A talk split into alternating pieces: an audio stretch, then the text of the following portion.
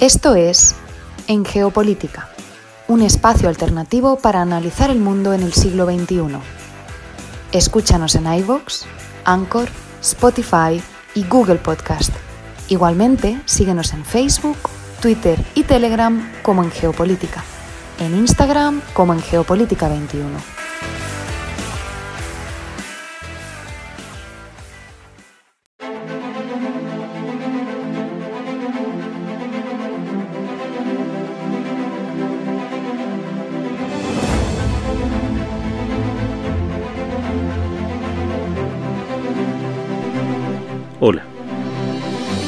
Abrimos el programa del día de hoy, domingo 5 de marzo de 2023.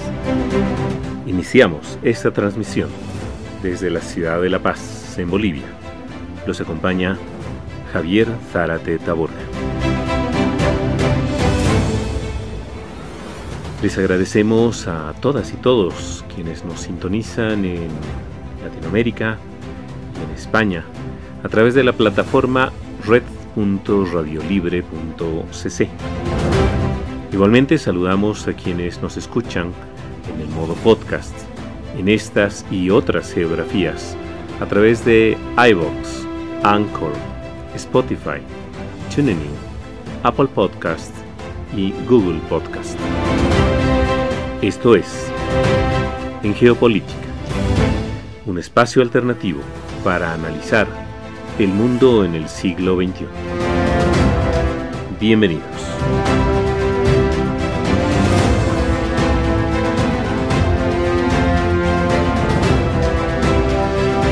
El programa del día de hoy, que tendrá una duración, como habitualmente sucede los domingos, de una hora, nos va a llevar por un recorrido analítico sobre las principales coyunturas de la actualidad internacional analizando los hechos, los protagonistas y los datos duros.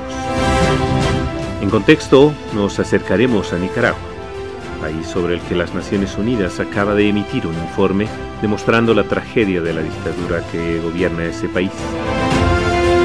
Escucharemos las noticias de las Naciones Unidas de estas últimas horas. Los números duros nos llevarán a Nigeria, a las cifras de la ayuda en Ucrania y a otros datos interesantes. En contexto 2 nos referiremos a la gira que el presidente francés acaba de terminar en África y los efectos geopolíticos en aquel continente respecto a la presencia francesa y de otras potencias económicas. En la sección Lo que estamos viendo conoceremos algunas opiniones del creador del primer teléfono móvil que hizo la primera llamada hace nada menos que 50 años. Les recordamos que nos pueden acompañar también por nuestra página web en geopolítica.com a través de Twitter, Telegram y Facebook con el rótulo en geopolítica y en Instagram con en geopolítica 21. Como ven, tenemos un amplio recorrido alrededor del planeta. Preparémonos entonces para iniciar este programa hablando sobre Nicaragua.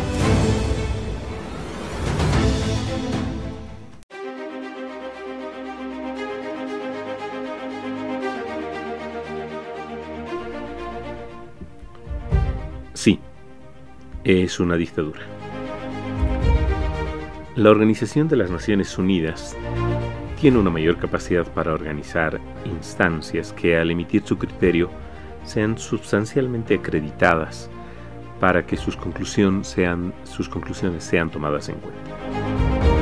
Esta semana, el grupo de expertos en derechos humanos sobre Nicaragua concluyó un año de trabajo declarando lo que al presente ya son obviedades pero que ofrece las pruebas documentales necesarias para que se inicien los procesos judiciales no solo en Nicaragua, lo que obviamente es improbable, pero sí aplicando el principio de la jurisdicción universal en otros países en los que se pueda procesar a quienes detentan la que hace ya mucho es una dictadura violenta en Latinoamérica. Las conclusiones son claras al señalar que encuentra motivos razonables, los citamos textualmente, para creer que estas violaciones y abusos fueron perpetrados de manera generalizada y sistemática por motivos políticos y que, verificados en todos sus elementos, permiten sostener la existencia de crímenes de lesa humanidad. Y agrega que tienen motivos razonables para creer que autoridades del más alto nivel de la estructura del Estado, incluyendo al presidente Daniel Ortega y la vicepresidenta Rosario Murillo, así como altos mandos de las jefaturas de la Policía Nacional, participaron en la comisión de los delitos documentados en el informe. La investigación ha catalogado lo que denominan ejecuciones extrajudiciales, detenciones arbitrarias, tortura y tratos crueles, inhumanos y degradantes, la privación arbitraria de la nacionalidad y violaciones al derecho a permanecer en el propio país, así como violaciones al derecho a participar en los asuntos públicos y a las libertades de expresión, opinión, asociación, reunión, conciencia y religión. El informe se emite pocas semanas después de que centenares de presos políticos fueran subidos en aviones para ser trasladados a los Estados Unidos en calidad de exiliados e inmediatamente después el régimen dictatorial emitió otra decisión administrativa carente por completo de respaldo lógico y jurídico, por la que despojaba de la nacionalidad nicaragüense a todas las personas exiliadas.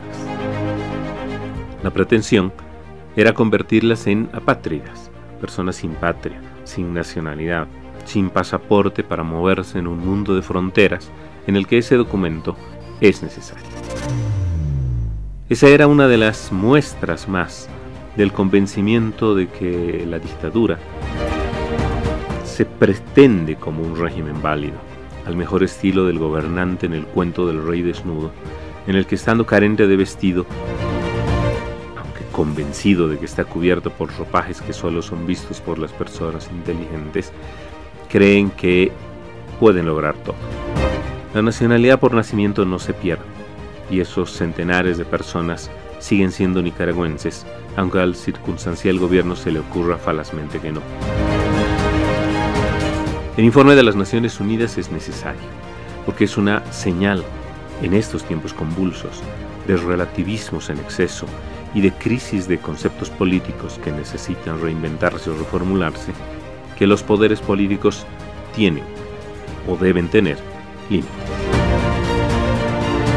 Es útil también en este caso la claridad de la voz del presidente Boric de Chile, quien, siendo un gobernante de la izquierda latinoamericana, a la que se afilia el régimen orteguista y es apoyada por otros gobernantes extraviados por el mero hecho de apoyarse en esa supuesta afiliación política, pero que no se dan cuenta que traicionan la misma al desconocer la naturaleza antidemocrática y vulneratoria de los derechos, ha declarado con rotundidad que el Estado chileno no reconoce y denuncia la naturaleza dictatorial del régimen nicaragüense.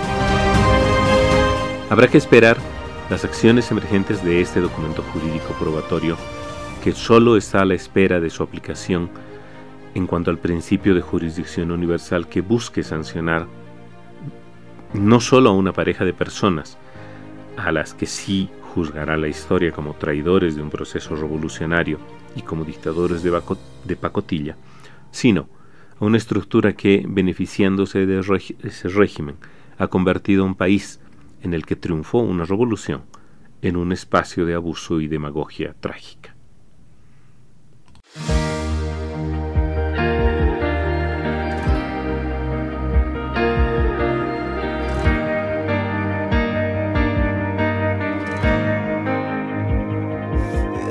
rain. No.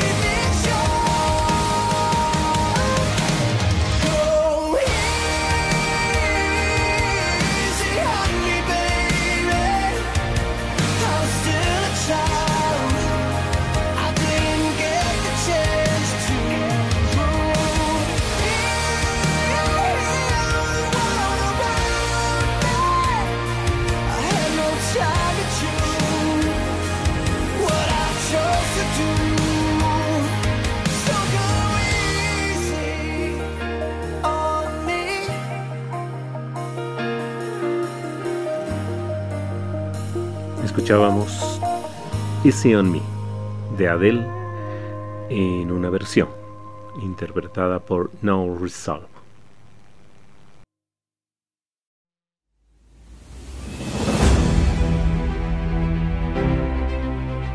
...50 años...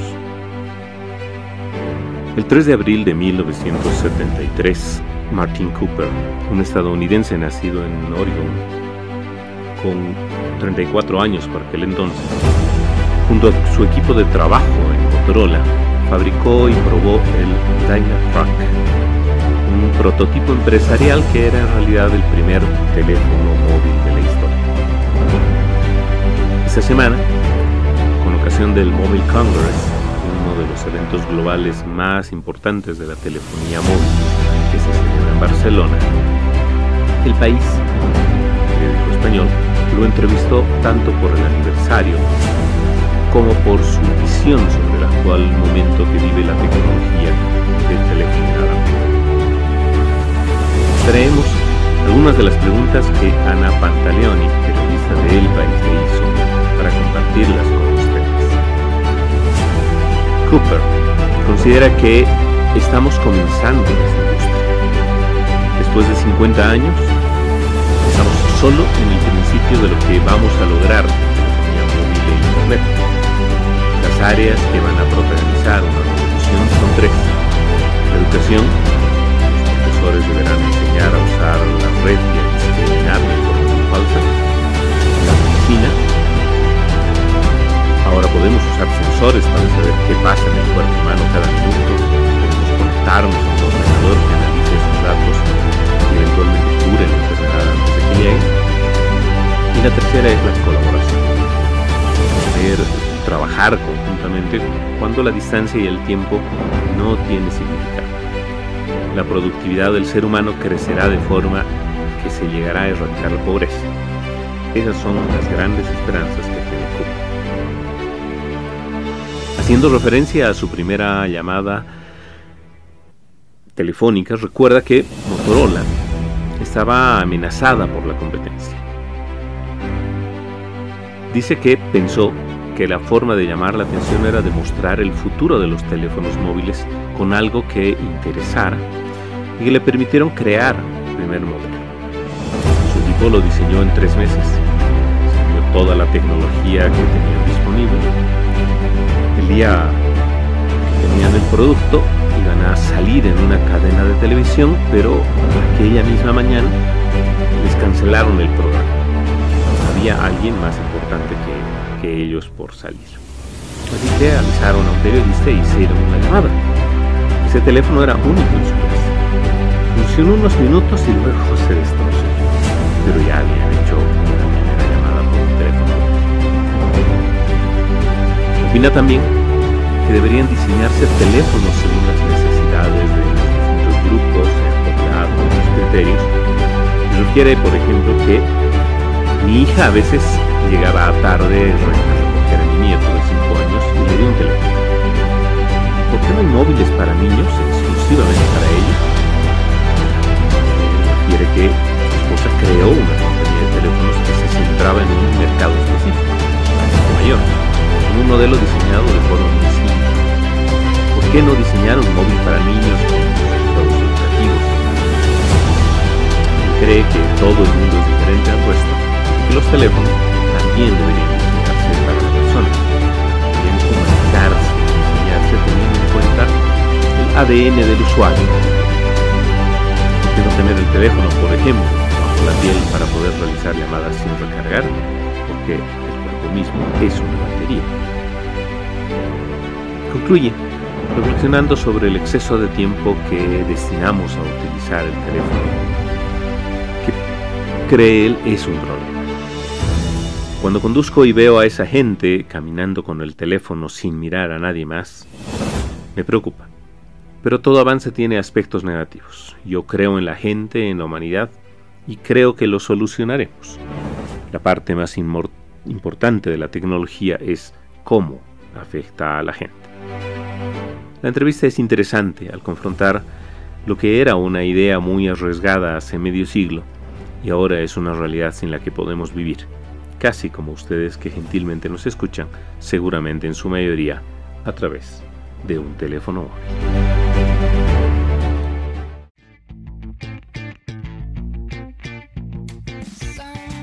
Esto es En Geopolítica, un espacio alternativo para analizar el mundo en el siglo XXI.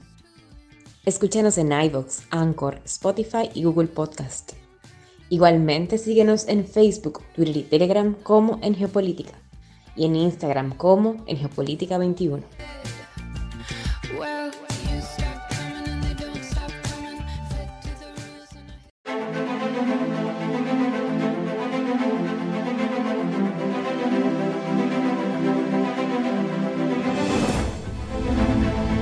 Números duros. 8.8. Es la cifra, en millones de votos, que el candidato oficialista Bola Tinubi, del Congreso de todos los progresistas, su partido, consiguió en las elecciones del fin de semana pasado, siendo declarado ganador de los comicios en Nigeria.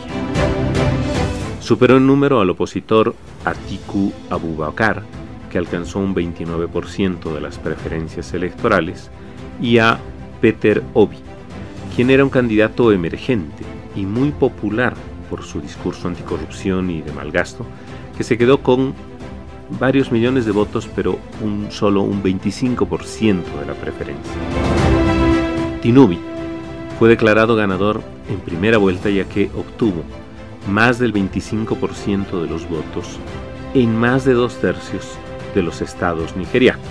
Esto de acuerdo a la normativa electoral del país. Estados Unidos y otros países ya han felicitado al ganador. Sin embargo, la oposición aún rechaza los resultados y las autoridades de al menos seis de los estados nigerianos han recurrido la legalidad de los comicios. El candidato ganador se ha trasladado a una instalación militar hasta su juramentación en unas semanas. Eso muestra, obviamente, que la situación sigue pendiente. Pero si bien es precaria, probablemente va a ser la realidad que se imponga en el país africano más populoso. 1. Es el puesto que se le atribuye a los Estados Unidos de América como prestador de ayuda militar a Ucrania. Esta semana, el Instituto para la Economía Mundial de Kiel, Alemania, ha publicado un análisis en el que refleja, en millones de euros, la asistencia que se presta al país invadido por Rusia. La lista de 40 países que se analizan incluye a los países europeos, el G7 y Australia, Corea del Sur, China e India, por ejemplo. Como resultado de ello, Estados Unidos encabeza la lista muy de lejos del resto de los otros países con 44.338 millones de ayuda militar. Siguiéndoles el Reino Unido, en segundo lugar, con poco más de un 10% de lo entregado por el país americano. Siguen Polonia, Alemania con más de 2.000 millones, Canadá con más de 1.000, junto a otra larga lista de países con menos de mil millones de euros, la mayor parte europeos. Casi todos los países de Europa prestan ayuda militar, exceptuando Austria, Rumania, Suiza, Irlanda, Hungría y Malta. Pero tampoco lo hacen, y es llamativo, Corea del Sur, Japón, Taiwán o Chipre, y claramente tampoco lo hacen ni la India ni la China.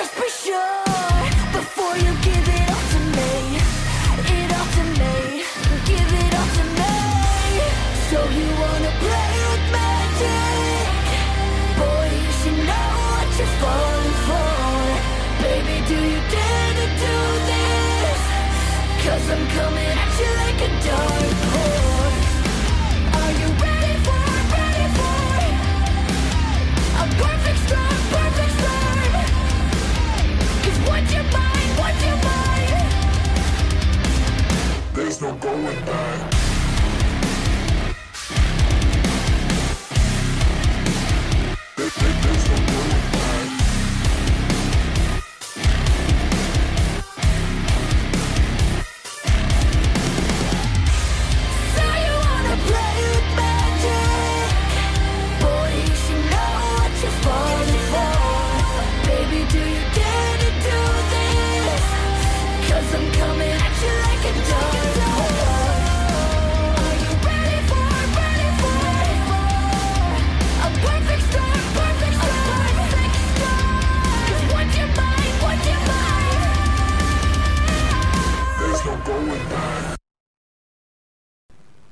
Escuchábamos Dark Horse, canción de Katy Perry, en una versión ejecutada por Rain Paris.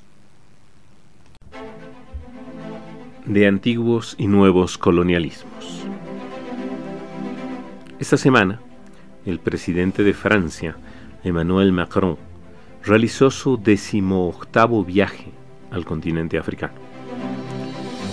Como saben, África hasta mediados del siglo anterior, fue un continente que había sido dividido por las potencias en el último cuarto de siglo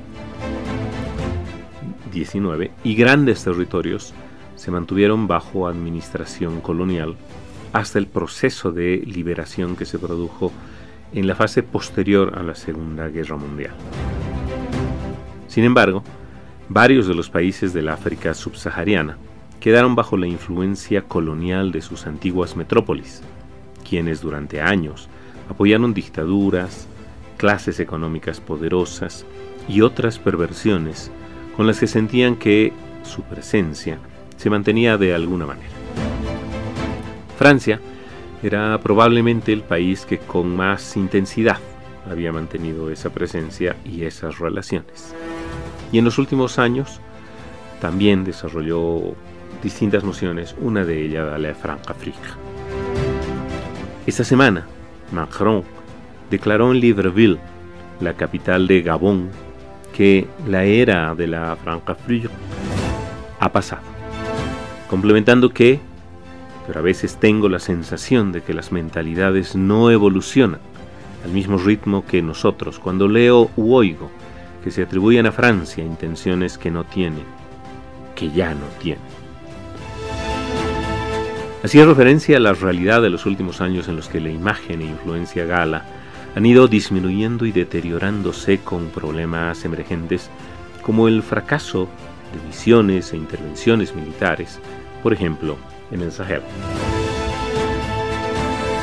Se espera que hasta el fin del año la presencia militar francesa disminuya, aunque no se retire definitivamente, ya que mantendría las distintas bases militares construidas en funcionamiento, pero buscando asociarse con las fuerzas militares locales y formarlas, para tratar de eliminar la imagen de presencia militar de intervención que fue desarrollada durante mucho tiempo.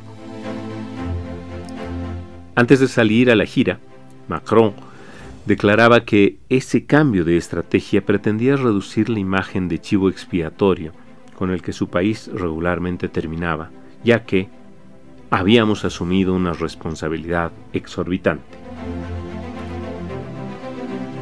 Este paso va acorde a su decisión como primer mandatario de cambiar la presencia francesa en el continente y que desde hace seis años casi, cuando inició su mandato, ha impulsado. Viajó no solo a los países que eran antiguas colonias francesas, sino también a países de la antigua esfera angloparlante y lusófona, como Sudáfrica, Ghana, Angola o Nigeria, por ejemplo.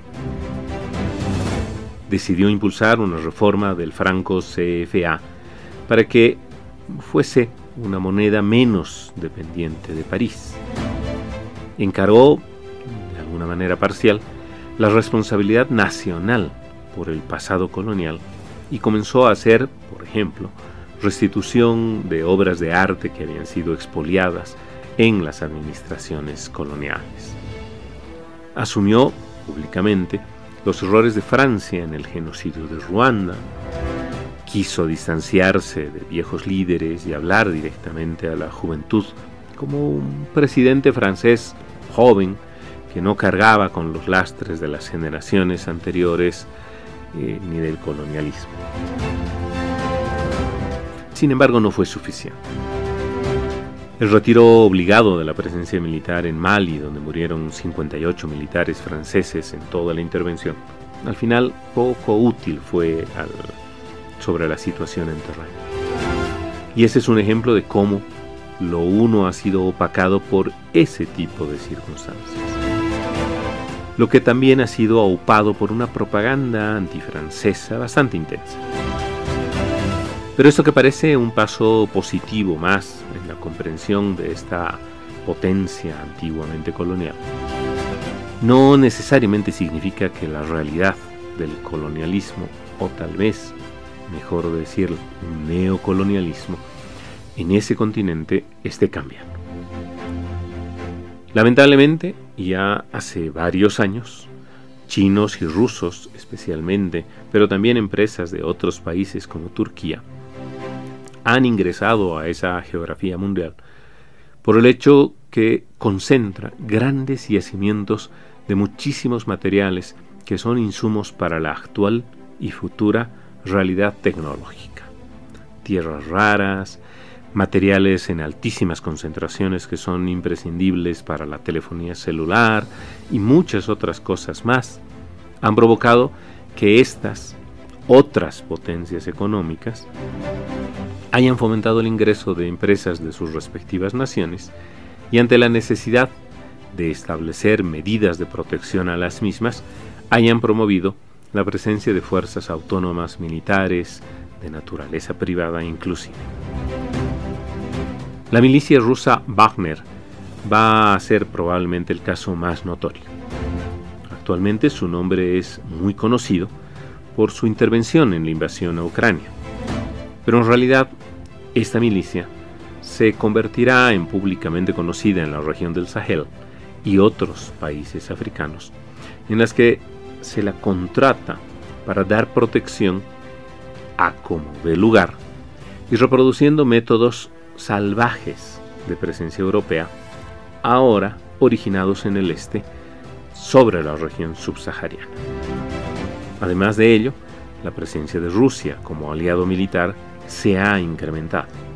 Este febrero recién pasado, en un acto patriótico celebrado en Ouagadougou, la capital de Burkina Faso, que se aprovechaba para mostrar el apoyo a su joven presidente, un capitán de ejército, junto a carteles contra Francia que celebraban la expulsión de las fuerzas militares galas, aparecía la imagen de Vladimir Putin y la bandera rusa en proporciones que llamaron la atención. La manera depredadora de la economía china también es la muestra de cómo se está produciendo en varios de los países de la región, especialmente en los más dependientes económicamente y con mayor inestabilidad política y con presencia de conflictos militares más o menos recientes, una nueva suerte de colonialismo, que en la base utiliza los mismos procedentes y precedentes que han desangrado de la manera más salvaje y deplorable a uno de los continentes más impresionantes de nuestro mundo.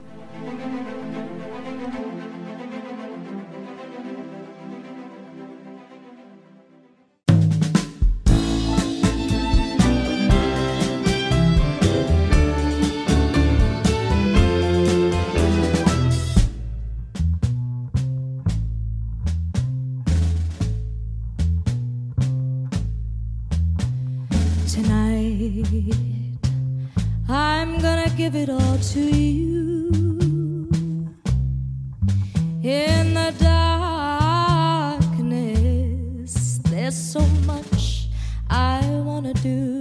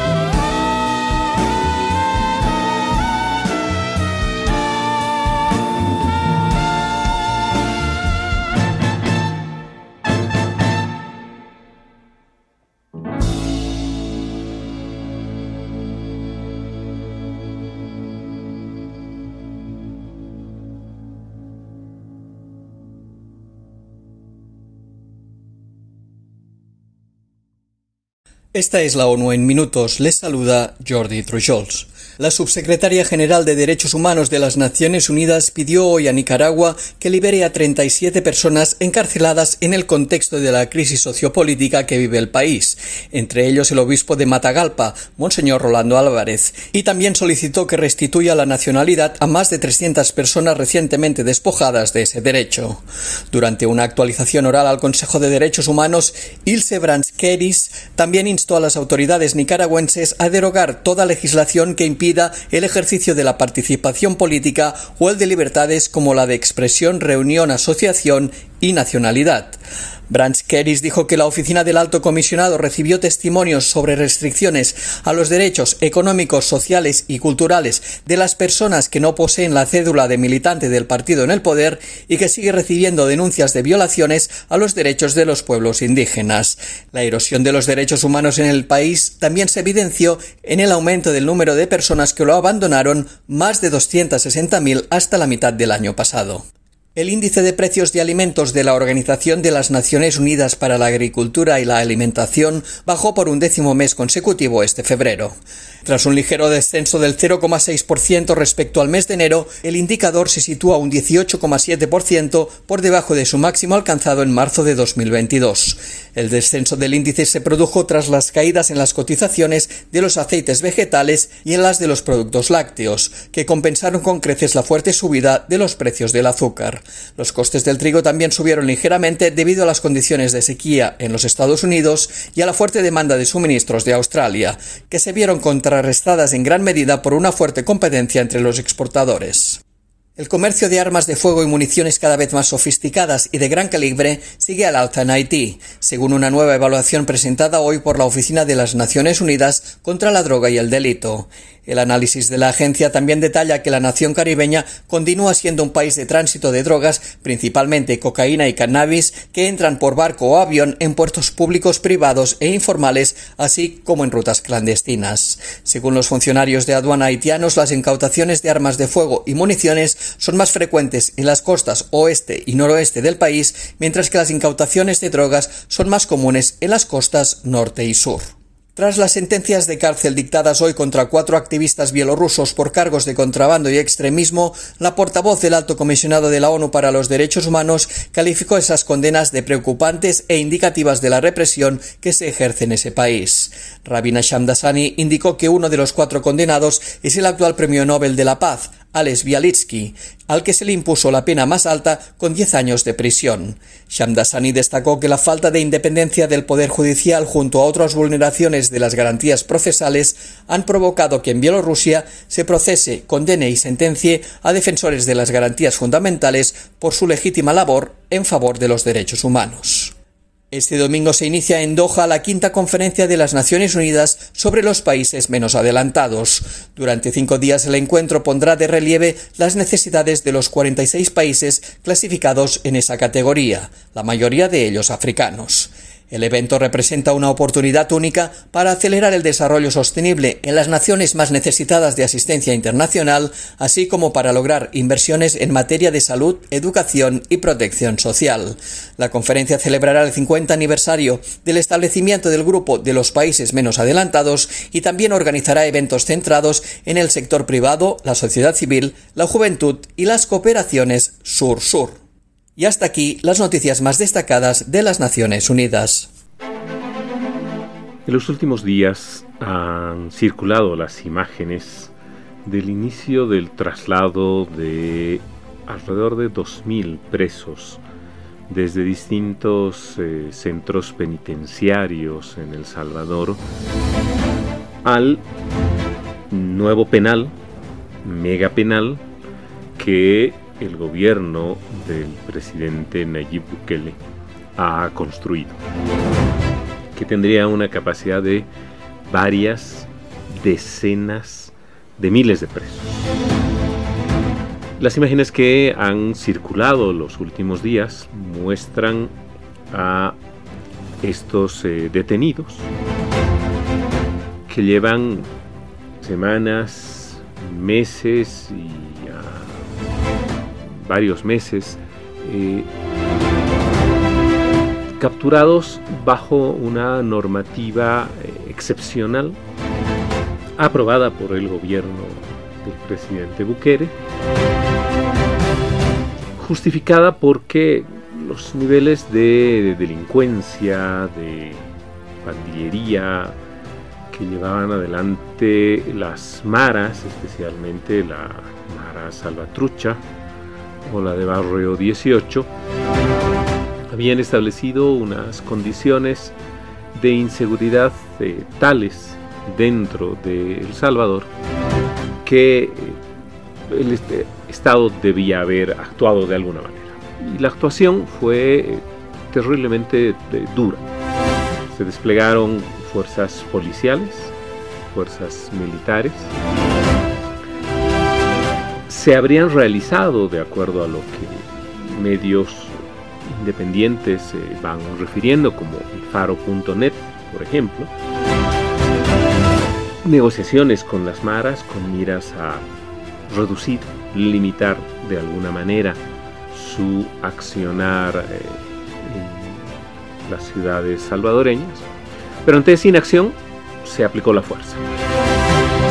Y se comenzaron a organizar y ejecutar una serie de redadas policiales y militares en las que, de acuerdo a organismos de derechos humanos, de acuerdo a medios de prensa y de acuerdo a las denuncias de centenares de personas en San Salvador como en otras ciudades, se refiere que el aparato estatal a través de sus órganos eh, de represión habrían llevado adelante miles de detenciones, en muchos casos efectivamente sí, eh, personas vinculadas a estas maras, a estas eh, organizaciones que mantienen sensación, una sensación fuerte de inseguridad en, las calles de, Guatemala, pero de El Salvador, pero también de otros,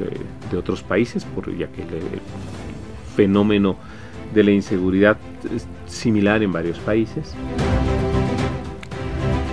Los detenidos fueron conducidos a distintas prisiones y desde ese momento llevan eh, detenidos como lo pueden corroborar en distintos medios de prensa durante mucho tiempo. Las imágenes de los últimos días muestran a supuestamente 2.000 primeros presos en eh, ropa interior, básicamente vestidos con una, prenda que, les cubre desde la cintura hasta poco más arriba de la rodilla, que no llevan absolutamente nada más, que son identificados porque llevan encima la identificación de, habitual de las maras, que son los tatuajes de la Mara Salvatrucha, que se identifica con el número 13 o del barrio 18 con, ese mismo número, y que con las manos en la nuca, eh, corriendo muy rápidamente, con el cuerpo agachado, son extraídos de un lugar y en fila y esposados, cargados en buses de transporte y trasladados, acomodados en la nueva prisión.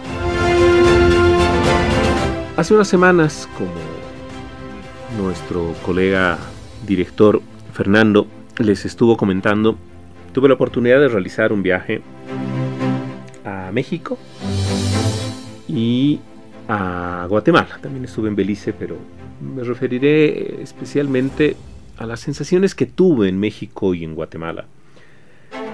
Lo que normalmente sucede, y si es que tenemos algunos escuchas de estos dos países, quienes son de esos países pero que viven en otros lugares, o quienes estuvieron en alguno de estos países, o en otros seguramente de Centroamérica, saben que a quienes van, las recomendaciones que se les hacen es que uno debe estar alerta en las calles, que no debe circular después de determinada hora o en determinados lugares, en muchos casos, en muchos lugares.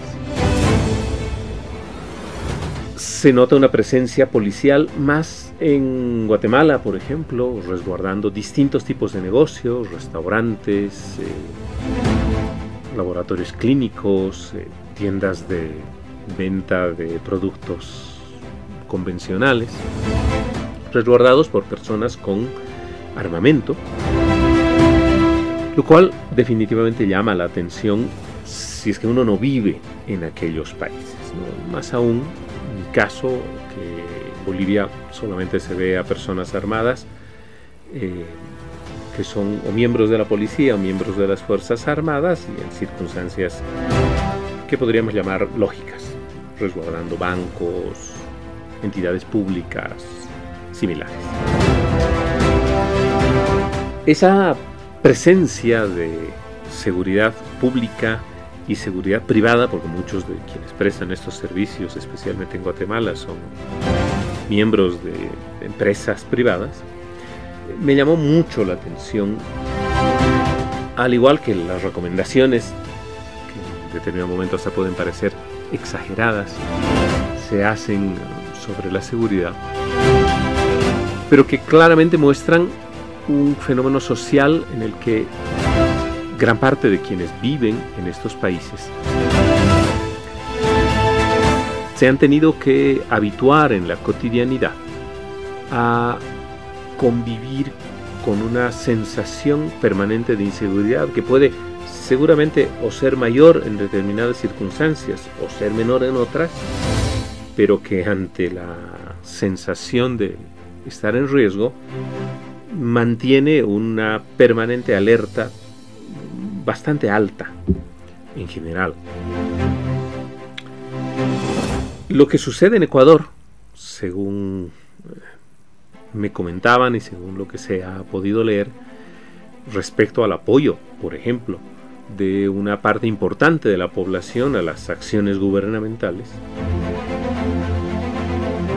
va un poco a contramano de lo que se siente en los otros países. Es evidente, y ahí no es posible dejar de lado eh, o dejar de ver que las acciones del gobierno del presidente Bukele son autoritarias y las acciones que llevó adelante en los últimos años con eh, la orden para ingresar a, las fuerzas policiales y militares al Parlamento para obligar al Parlamento que apruebe una serie de medidas económicas, las acciones contra el órgano parlamentario y el órgano judicial con miras a reducir la posibilidad de estos otros dos poderes estatales sobre las acciones que lleva adelante el Ejecutivo y otras acciones son atentatorias al Estado de Derecho y vulneratorias a los derechos humanos en, en general.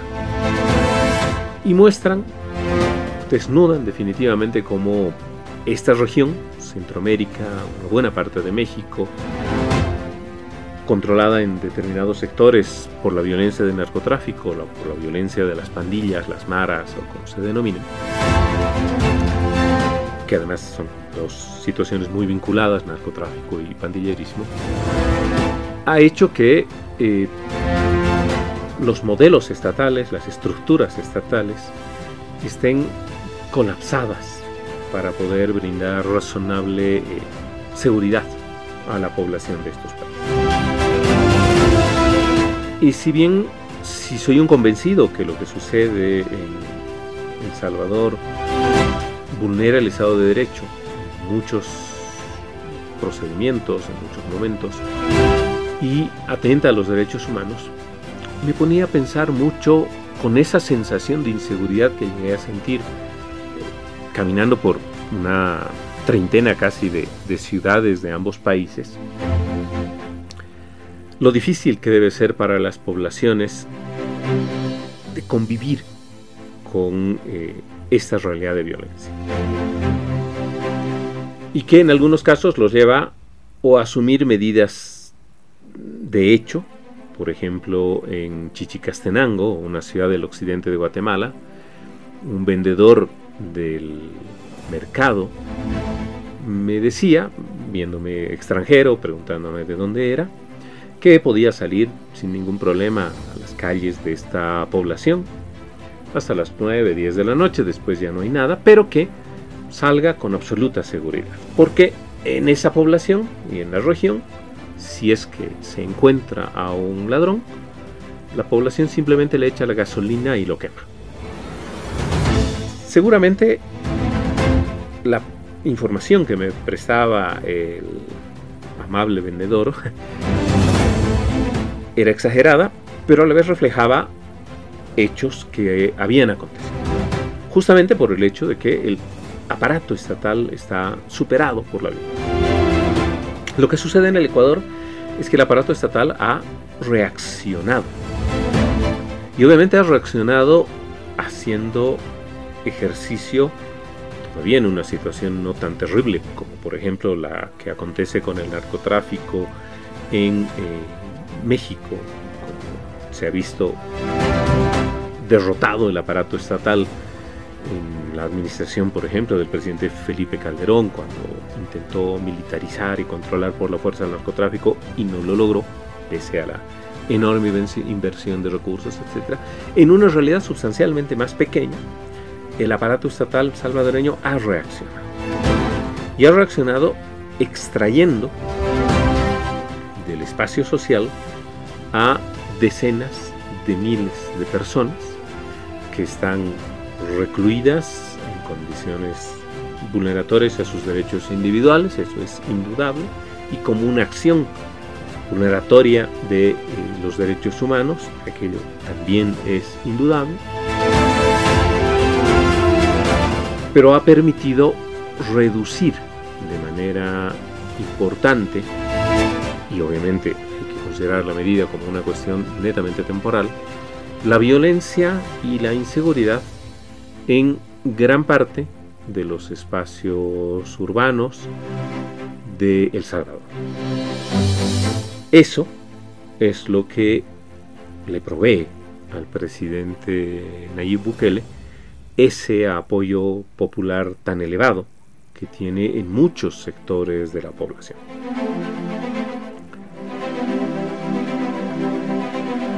Definitivamente la situación es eh, muy compleja,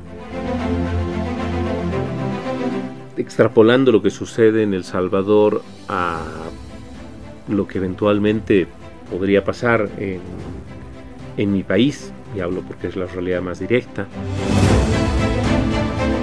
o en México, que por haber estado más de dos meses y medio, además en un contacto muy importante con muchas personas que me comentaban un poco lo que se siente respecto a inseguridad, etc., es claro comprender que el modelo no es replicable en países o realidades tan grandes como la mexicana, no es necesaria y es fácilmente eh, posible de que pierda el control en situaciones como la boliviana, que es en general una sociedad bastante segura. Pero es temporalmente y entre comillas exitosa en una realidad concreta como la es en El Salvador. Obviamente hay que analizar a profundidad hasta qué momento, hasta qué condiciones es factible pretender sustraer a decenas de miles de personas de la realidad social esperar que no haya una reacción social que sea distinta a la del coyuntural apoyo que la administración de Bukele recibe actualmente y hasta cuándo es razonablemente manejable el administrar este megapenal o un sistema de centros penitenciarios que contengan a semejante cantidad de personas privadas de libertad. Es difícil creer que el modelo que circunstancialmente puede generar una sensación de seguridad pueda ser o pueda generar una situación permanente de eh, esa sensación de seguridad.